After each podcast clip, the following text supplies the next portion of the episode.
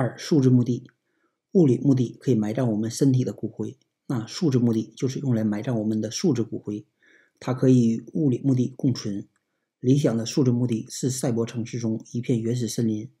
我们去世后会变成一棵小树，随着年龄的增加，树越长越大，每棵树都代表一名逝者，